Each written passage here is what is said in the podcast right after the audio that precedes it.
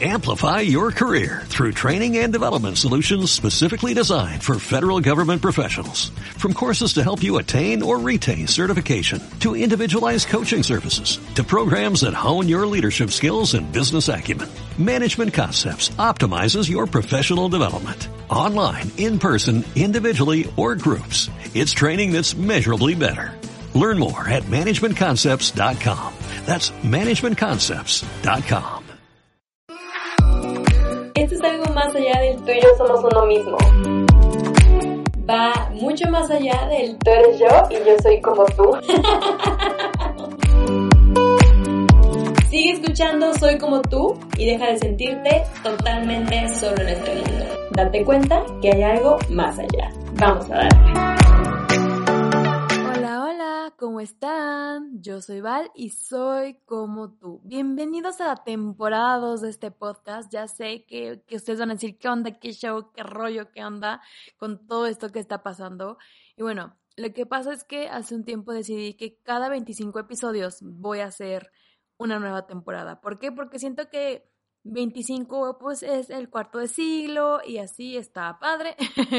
Entonces, cada 25 episodios también voy a tomarme dos semanas de descanso, así como lo hice en esta ocasión, para poder, pues, eh, decidir qué temas nuevos quiero hablar, si voy a tener algún invitado, si va a ser dentro de alguna fecha importante, etcétera. Además de que también dentro de poco este podcast va a cumplir un año y estoy súper emocionada. Y así. Y bueno, ya sin darle más vueltas al asunto, vamos a empezar con el tema del día de hoy. Y bueno, fíjense que quiero hablar de un tema muy importante. Eh, el pasado domingo, el pasado 8 de marzo, fue el Día de la Mujer. Y pasó algo muy importante, al menos aquí en México. Si tú no eres de México, déjame te pongo un poquito en contexto. Sucede que a partir del año pasado, el índice de feminicidios aumentó terriblemente en mi país, en México. Estamos hablando de que son 10 mujeres asesinadas al día en promedio y la cifra va en aumento. Estos asesinatos, estos feminicidios, se dan por el simple hecho de que somos mujeres. Eh, el modo en el que nos están matando es terrible y me refiero a que primero nos violan, nos torturan, y luego nos matan o nuestras parejas enloquecen de celos y creen que les están cuerneando o pues simplemente pues no soportan que otra persona vea a su entre comillas mujer y las matan, no sé, un sinfín de cosas absurdas y terribles que pasan antes de que seamos asesinadas y bueno, finalmente cualquier acto terrible termina siempre pues en un acto más atroz que es arrancarnos la vida. Eh, yo sé que a lo mejor va a haber mucha gente, porque la hay, que va a decir que a los hombres también los, los matan. Y sí, de hecho hay más hombres asesinados que mujeres, pero también son asesinados por hombres. Esa es la cuestión. Y normalmente siempre es por peleas entre ellos, porque hay alguna cuestión de poder involucrada, porque hay drogas, por el narcotráfico, etcétera. Son demasiadas cosas, pero a los hombres no los están matando por el simple hecho de ser hombres. Entonces, esa es la cuestión. La otra cuestión es que desgraciadamente em, actualmente en México contamos con un presidente que no me representa, quiero serles muy honesta, no me representa, no me gusta hablar de política, ni de religión, ni de nada, pero este hombre no me representa, en sí me tiene muy harta y muy fastidiada y este hombre ha demostrado una total indiferencia, una total inconformidad y una total falta de empatía con todas las familias, con todas las mujeres y con todo México con respecto a este tema. A tal grado que ha dicho, básicamente, que los movimientos feministas que se han empezado a dar, derivado de tantas muertes de mujeres, son creadas por los partidos políticos que son sus, um, sus oponentes y así. Obviamente esto es falso. Claro que nunca falta la empresa y el partido político que quiere ser oportunista o que es muy oportunista y pues se cuelga, ¿no? De estas situaciones, pero quiero que sepan que este movimiento siempre ha sido por y para mujeres y nada tiene que ver un partido político. Ahora, eh, tanta indiferencia por parte del presidente, que es la cabeza máxima de nuestro país, por así decirlo, obviamente causa más molestias. De por sí ya estamos hartas y cansadas de vivir diario, día a día, como mujer, y tener miedo de salir a la calle porque tú no sabes con qué pinche loquito te vas a encontrar que te grite obscenidades. Incluso cuando voy manejando me ha tocado que me griten de coche a coche obscenidades, eh, hombres que están en la calle que me chiflen, que me digan cosas que yo no pido que me digan, piropos innecesarios. Em, el miedo de salir de noche sola o con grupos de amigas sin un hombre porque nos pueden matar y obviamente hay gente que justifica esos actos con pues ¿por qué salen de noche? o ¿por qué visten así? o ¿por qué se emborrachan? o ¿por qué no están acompañadas de un hombre? Pues porque somos seres humanos y lo que exigimos es la libertad que merecemos, punto, porque nosotras, como ustedes hombres, también tenemos derecho a salir a la calle sin sentir miedo, sin sentirnos vigiladas, sin sentir que nuestra ropa no es adecuada porque no sabemos lo que nos pueda pasar y que seguramente si nos matan y teníamos una falda nos van a culpar y, los... Em, y los titulares van a decir, aparece minifalda y la gente obviamente va a decir que es que nos mataron porque nos lo buscamos, porque créanme, ese tipo de cosas ridículas es la que escucho a diario. No se escucha la mató un hombre por loco o la mató un hombre por machista o misógeno. No, no, no, no, no. Se escucha la mataron porque se lo buscó, la mataron porque iba de noche sola, la mataron porque andaba borracha, la mataron por puta, la mataron por zorra. Ese tipo de cosas horribles son las que escucho y leo a diario en mi país. Y yo sé que en muchos países también, pero en México está muy terrible la situación. Es una situación que nunca antes habíamos vivido y que cada día va en aumento y es molesto y es desesperante y es desesperanzador, perdón. Y creo que es tan horrible el que yo les vaya a contar que cuando empezaron a pasar todas estas cosas, las mujeres salían a las calles a marchar de manera pacífica. Eh, como cualquier otra marcha, pues salían a las calles con sus pancartas, a lo mejor con cantos, con porras, con himnos y marchaban de un punto a otro y listo, ¿no? Exigiendo justicia, exigiendo sus derechos. Y luego de eso, obviamente no fueron escuchadas no fueron escuchadas e incluso fueron ignoradas, les valió y el número de asesinadas iba en aumento. Después de, marchar pacíficamente, hubo personas que hicieron marchas silenciosas, hubo mujeres en México que se empezaron a manifestar artísticamente, digo, bailando, haciendo eh, eh, pinturas, no sé, infinidad de cosas y pues que resultaron siendo foco de burlas de los hombres y de algunas mujeres que siguen sin entender que todo esto es por y para nosotras. Entonces, ¿cuál era el modo, no? Desgraciadamente, si lo hiciéramos pacíficamente, silenciosamente, si lo hicimos artísticamente, a nadie le importó, la cifra siguió en aumento y de hecho, no sé si recuerden que el año pasado hablé un poco sobre feminismo y la cifra era ocho mujeres al día y hoy son dos. Dos suena poco, pero si a diario matan a diez mujeres en tu país, créeme que es una cifra alarmante.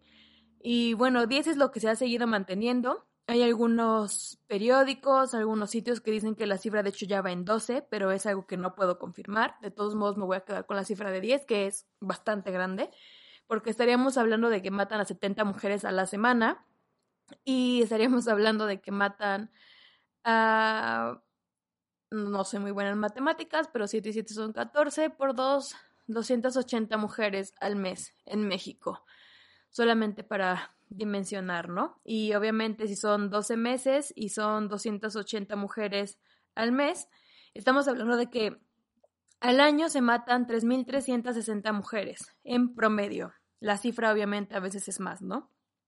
Y bueno, em, lo que pasó después de, de que siguiera la indiferencia, de que siguieran siendo ignoradas, pues las mujeres en su hartazgo decidieron salir a las calles en una revolución, la voy a llamar así, es una revolución, y comenzó el lo que llaman algunos medios mexicanos únicamente como vandalismo en las marchas.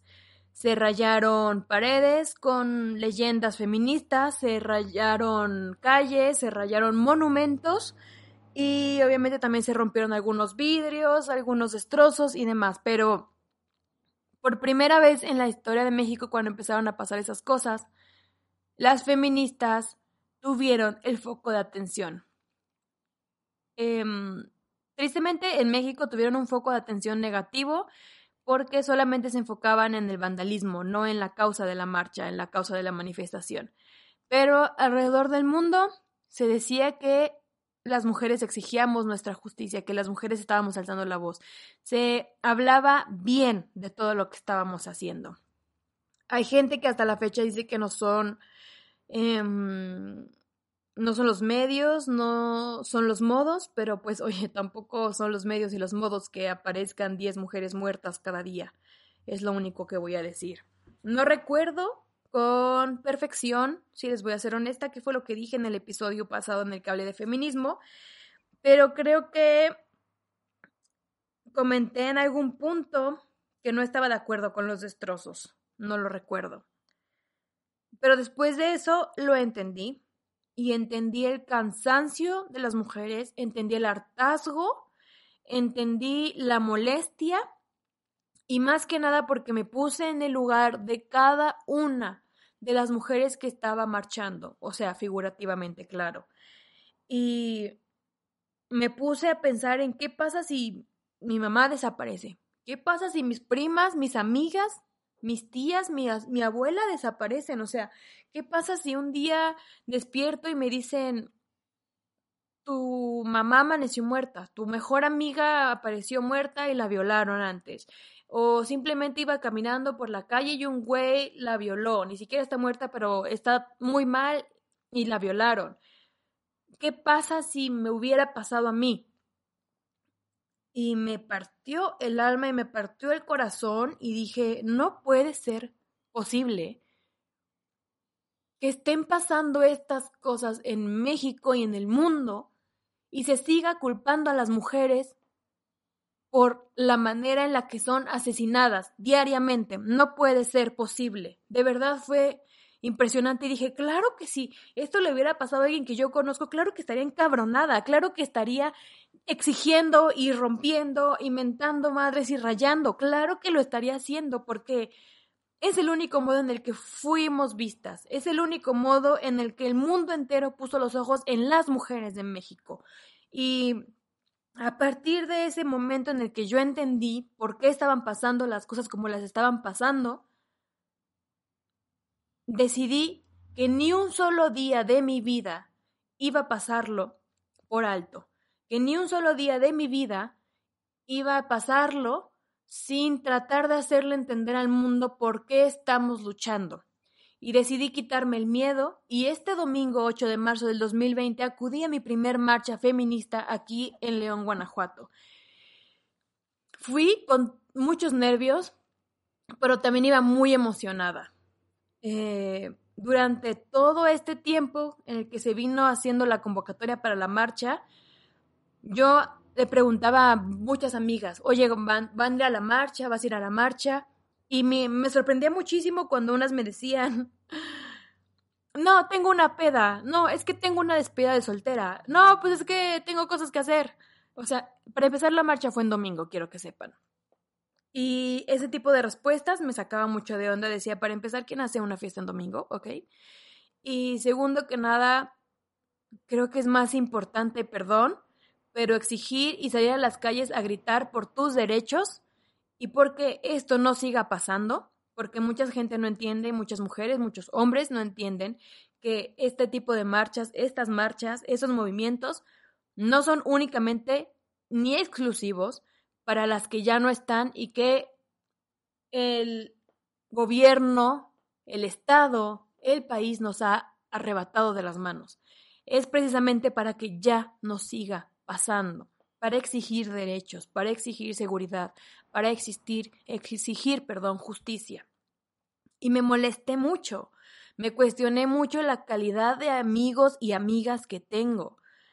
Hice de hecho una purga, una limpia de mis redes sociales de influencers, entre comillas, que no hicieron ni un solo comentario sobre el feminismo. Yo ni siquiera digo que tuvieran que ir a la marcha, pero mujeres con millones de seguidores que no hicieron ni un solo comentario, mexicanas específicamente.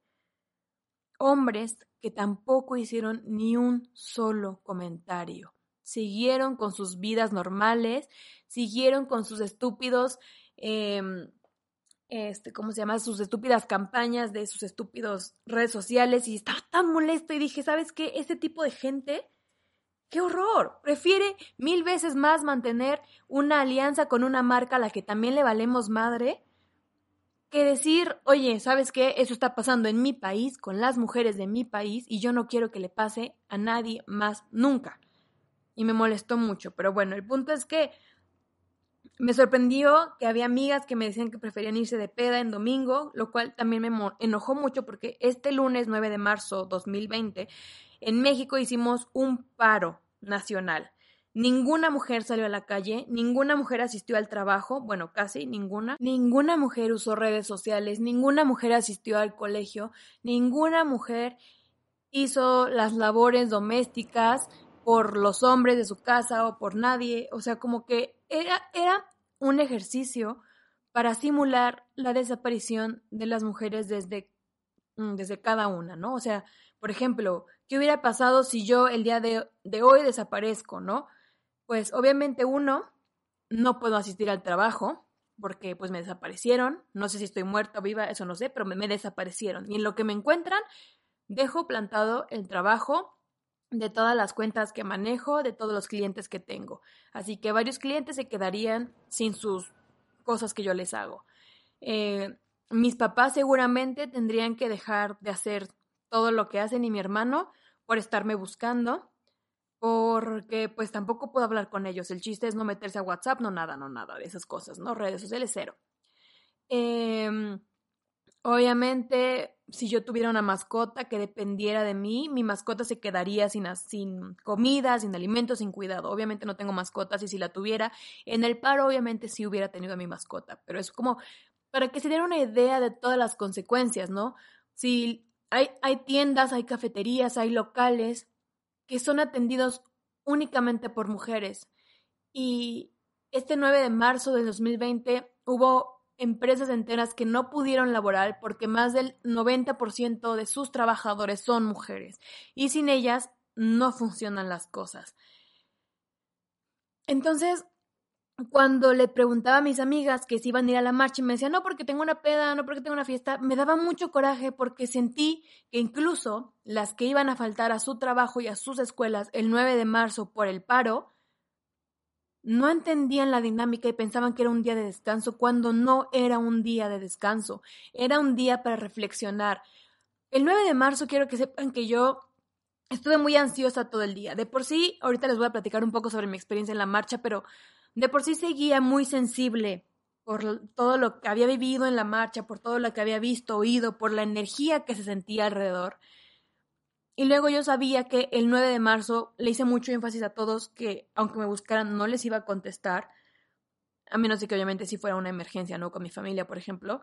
Pero, por ejemplo, un día antes mi papá me decía, es que yo sí entiendo, o sea, yo no necesito hacer conciencia de esto, yo, yo sí entiendo y necesito hablar contigo pues para saber cómo estás y yo, pa, es que de eso se trata, o sea, yo sé que tú estás haciendo conciencia y qué bueno, pero imagínate que yo desaparezco, o sea, imagínate que no puedes hablar conmigo, imagínate que yo no puedo hablar contigo. Y no saben el estrés y la ansiedad que me dio el lunes 9 de marzo del 2020 en el paro de yo no saber cómo estaban mis amigas, cómo estaban mis amigos, cómo estaban mi familia, o sea, porque pues no me podía meter a redes, no podía hablar con nadie, no podía hablar con mi familia y me entró una desesperación muy grande, o sea, porque aparte no era para divertirme, no era para decir, a huevo, me voy a despertar a las 11 de la mañana, 12, bueno, para algunas eso es temprano, para mí eso es ya muy tarde y voy a ver Netflix todo el día en pijama y comiendo palomitas, porque no, no hice eso, no estuve viendo Netflix, no estuve viendo videos en YouTube, no escuché música en Spotify.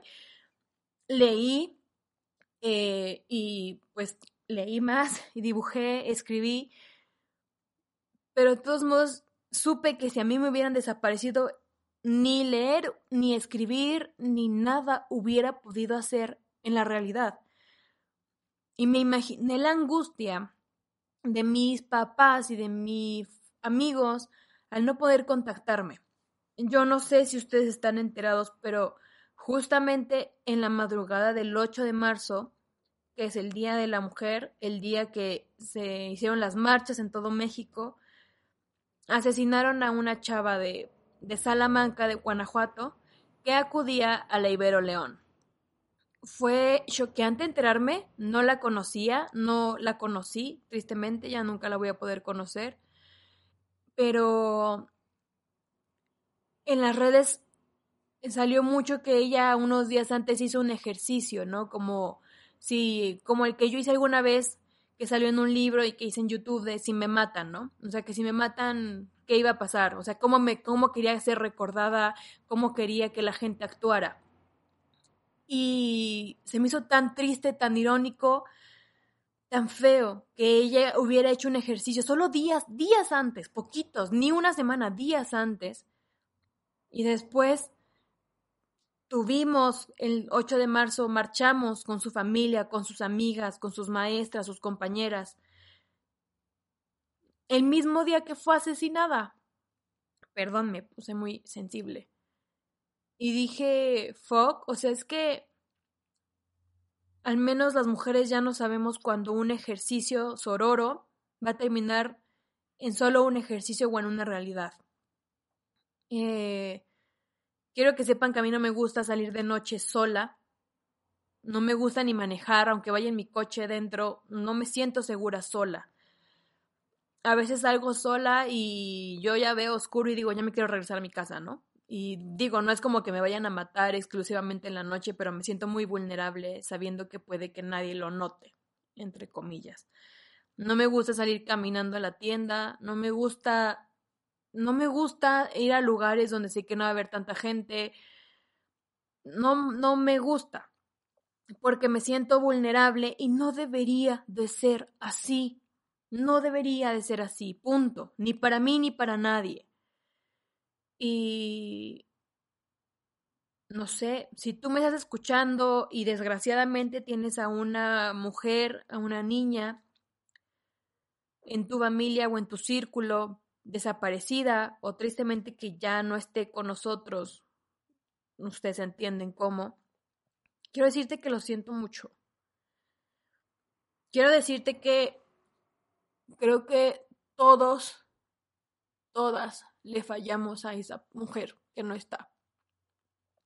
Porque, y me incluyo, les fallamos porque nos tardamos en hacer conciencia porque nos tardamos en exigir algo que ni tendríamos que estar exigiendo, porque nos tardamos en entender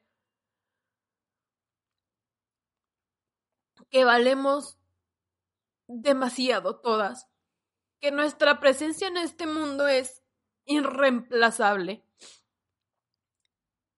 y que no deberían de estar pasando todo este tipo de cosas que están pasando con las mujeres ni con nadie.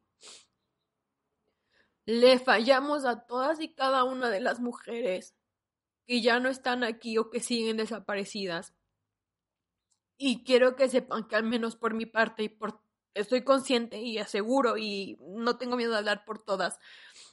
Y cada una de las mujeres y niñas que asistimos a las marchas este fin de semana y calzamos la voz o que no pudieron asistir a la marcha, pero que desde su trinchera están haciendo un cambio ya nunca más les vamos a fallar. Nunca más. Porque me da pánico pensar, no que un día pueda desaparecer yo,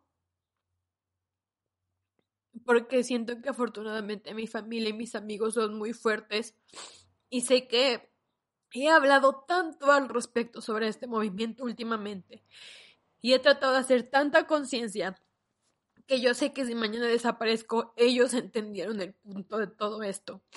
Y van a salir a exigir justicia. Y van a salir a exigir lo que yo he estado exigiendo.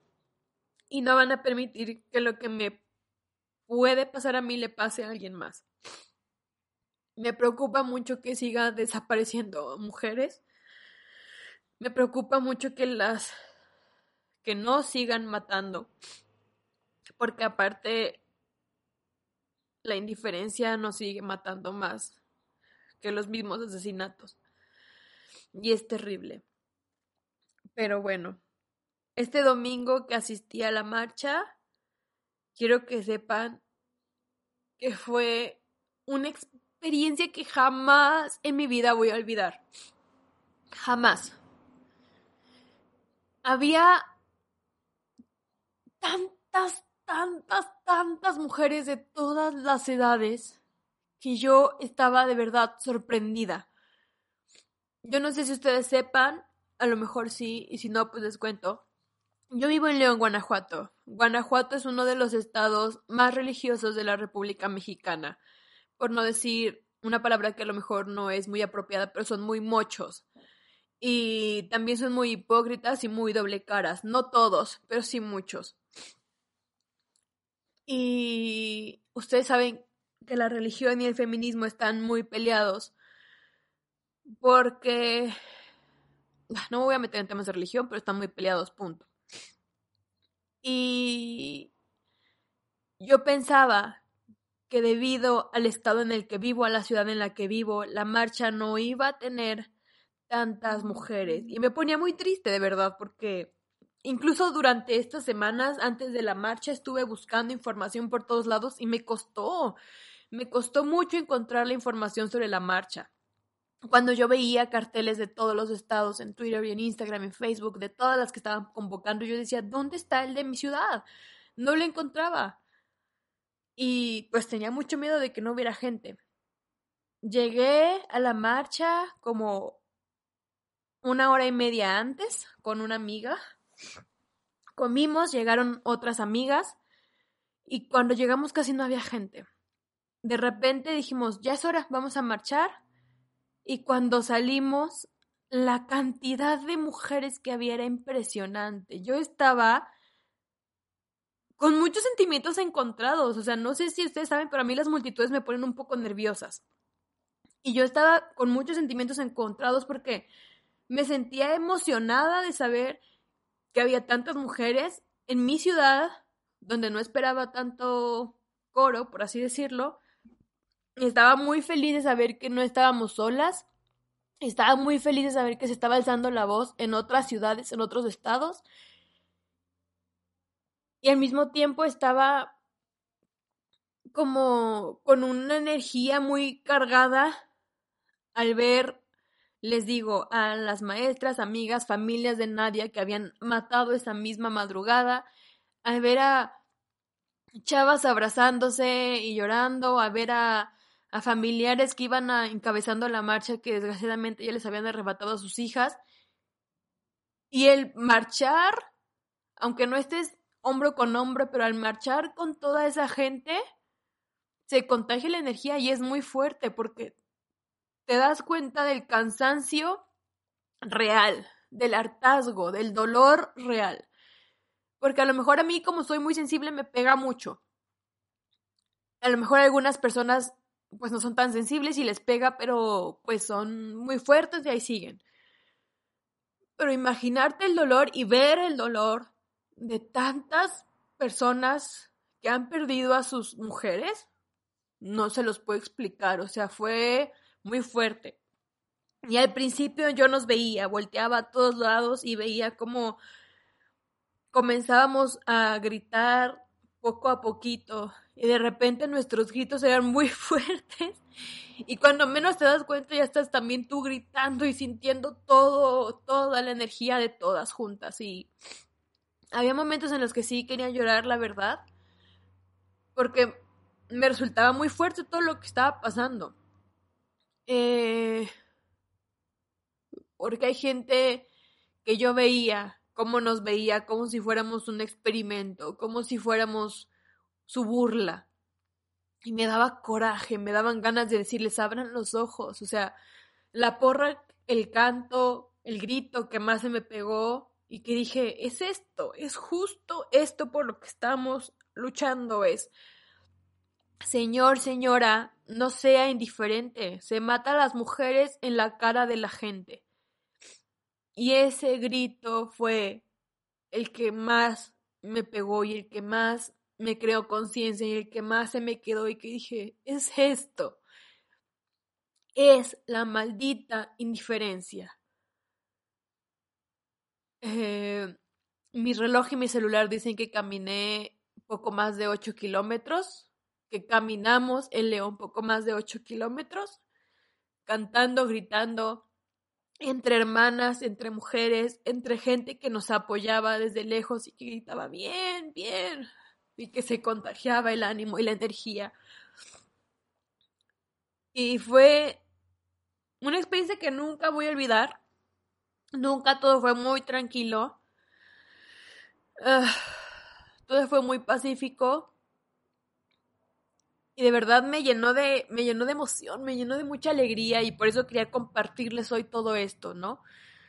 Porque no se puede quedar solamente ahí.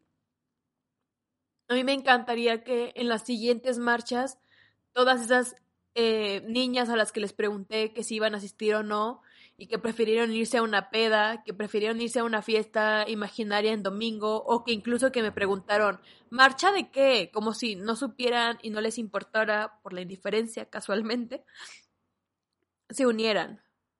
Vieran que si fuimos a marchar, todas las que fuimos, no fue nada más por las que estábamos en la marcha, no fue nada más por las que ya no están, fue por todas y cada una de las mujeres, sin importar religión, sin importar si nacieron o no mujeres, sin importar si apoyan el movimiento o no, nosotras estamos luchando y exigiendo por todas. Entonces, pues sí, perdón si me puse un poco sentimental, pero de verdad me movió mucho, me movió muchas cosas, me hizo mucha conciencia y es algo que va a seguir creciendo, va a seguir creciendo y no quiero tirarle hate a nadie, pero insisto, si sus influencers favoritos no hicieron ni un solo comentario al respecto de esto, piensen dos veces a quién están siguiendo antes de seguir eh, dándoles todo a esas personas a las que no les importan ni un poquito. Yo, sin dudar alguna, sé que este 8 de marzo 2020 y este 9 de marzo 2020, las mujeres hicimos historia. Salimos a las calles, más mujeres que nunca, exigimos y gritamos más mujeres que nunca, y al día siguiente desaparecimos, calladitas, sin hacer nada y en el mundo entero nos notaron. En el mundo entero nos dieron la voz que necesitamos. Tristemente en México no en todos los medios fue así. Y tristemente el presidente siguió diciendo que todos los movimientos, tanto del 8 como del 9, eran causados por sus contrincantes, por eh, los conservadores, por los partidos políticos, para desmeritar su su presidencia, señor, ya siéntese de verdad, ya siéntese y deje de decir tanta idiotez, dése cuenta de las cosas y haga algo usted que está en el poder. Pero bueno, yo soy Val, soy como tú, bienvenidos a la segunda temporada de este podcast, espero que lo disfruten.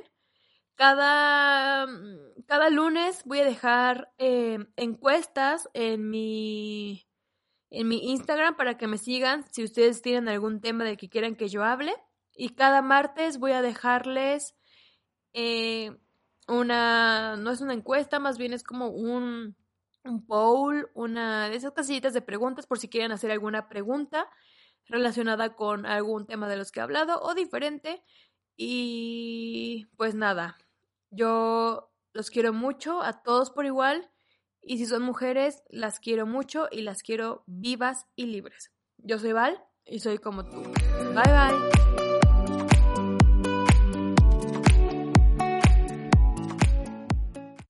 Amplify your career through training and development solutions specifically designed for federal government professionals. From courses to help you attain or retain certification, to individualized coaching services, to programs that hone your leadership skills and business acumen, Management Concepts optimizes your professional development. Online, in person, individually, or groups, it's training that's measurably better. Learn more at managementconcepts.com. That's managementconcepts.com.